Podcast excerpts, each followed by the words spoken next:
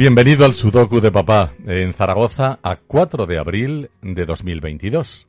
Somos José Luis y Carlos Reula Paul, eh, solamente dos zapateros aragoneses. Eh, no te olvides mm, de que nuestros padres, Antonio y María, fueron asesinados por su propio hijo, el sacerdote redentorista José Antonio Reula Paul, al que llamamos Iscario. En el último programa eh, dimos cuenta de la actuación de María José Echevarría cuando nos mandó a buscar unas residencias para mamá y aprovechó nuestra ausencia el sacerdote para matarla.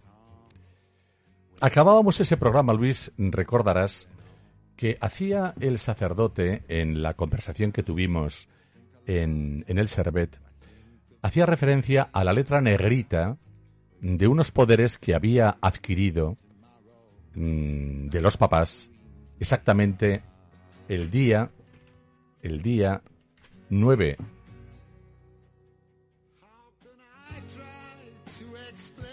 el día en el año 2011 exactamente el 1 de marzo del año 2011 estos son los poderes eh, del sacerdote Recordarás que nos los mandó por correo electrónico el día anterior a matar a mamá. A ver, eh, cuando, cuando nos dijo que le iba a llevar a una residencia, que ya la había mirado, mm, que, eh, que tenía unos poderes para poder decidirlo, entonces me lo comentó en el pasillo, enfrente a la habitación 205. El día 9 de mayo. El día, sí. ¿El día anterior? Sí, el día anterior en el pasillo enfrente a la habitación 205 donde estaba mamá.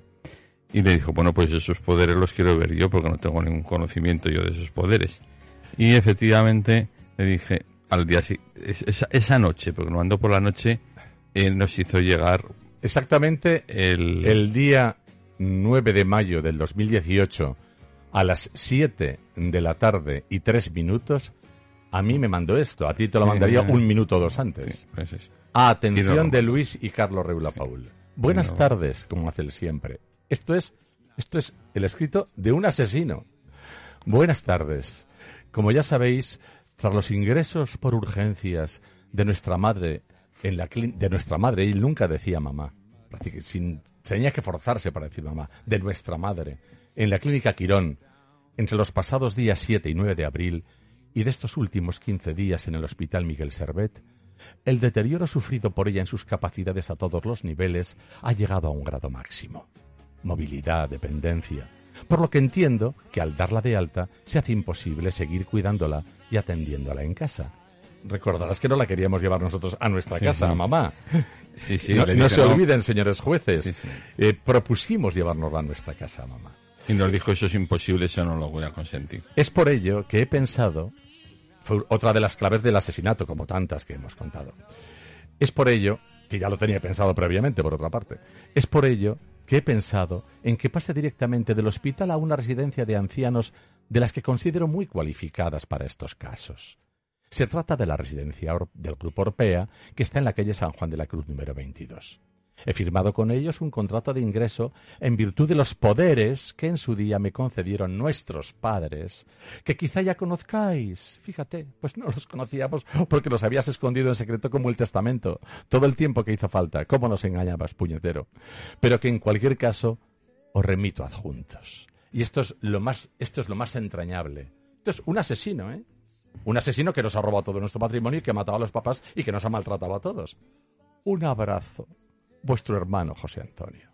Es muy significativo ahí, perdona que te corte un momento, lo que dice ahí que debido al, estado mental de incapacidad que ha llegado mamá, que, que había determinado llevar una residencia. Pero es que cuando le interesa, le dice que está en perfectas condiciones mentales en el juzgado y cuando no le interesa dice que está incapacitada y que no lo entiende. el, doble, juego de, toda la vida, el doble juego y, la y la mentira permanente de toda la vida. Con los jueces hemos topado también. Eh, aludía, aludía en, en, el, en la conversación que tuvimos en el Servet con María José Echevarría, la señorita de Asuntos Sociales del Servet, a la letra negrita Con, esta letra negrita quería desplazarnos para hacer con mamá lo que le diera la gana, porque él, como buen psicópata, él decide todo lo que hay que hacer.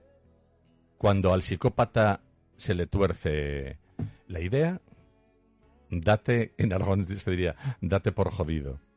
Pues eso le pasa a mamá. Eh, si además estaba obsesionado con matarla, era la vuelta de tuerca que le faltaba para matar aquella tarde a mamá cuando pudo estar a solas con ella en la habitación 205 del Servet.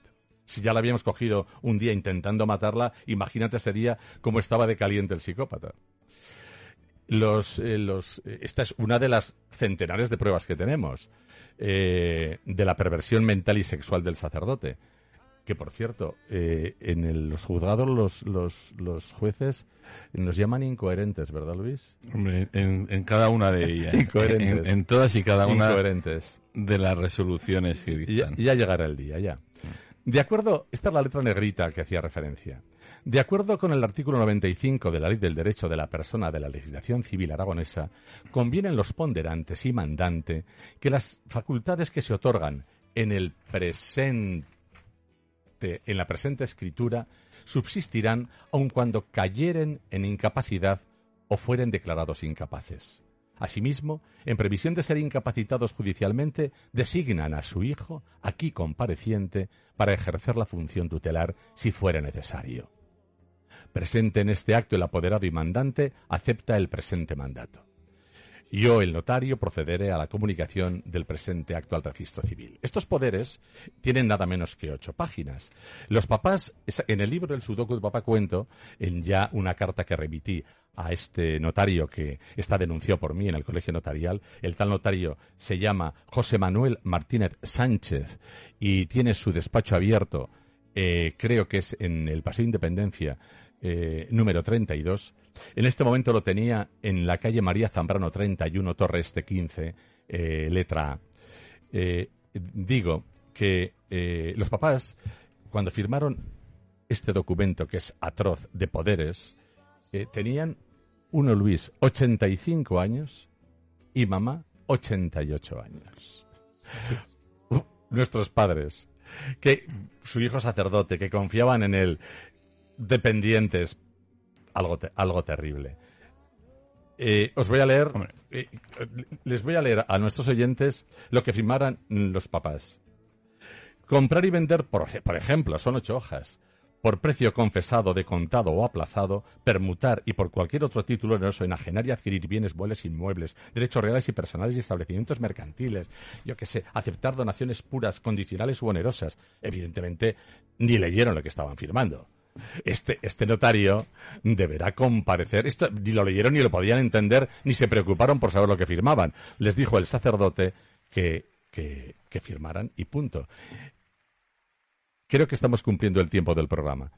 Y casi no te he dejado hablar, Luis. Pero fíjate, esto se firma, estos poderes, en la calle Zumalacárregui, en la calle de nuestros padres, donde vivían ellos, 42 cuarto B, donde había sido previamente requerido el propio notario aprovechando, indudablemente, yo que estaba todos los días, vivía la mitad de mi vida en casa de los papás y la otra mitad en mi casa, aprovechando pues un, viaje mío a China, una ausencia, tú entonces estabas con el concurso de acreedores y bastante problemas tenías. Desde luego, eh, es muy claro que eso está hecho con ocultación, alevosía y todo. Estos poderes lo que indican... Es incomprensible que los papás... A mí no, porque yo, como tú sabes, estuve varios años sin ir a casa de mis padres por, por recomendación psicológica, por, por el tema de la, por el tema de la separación.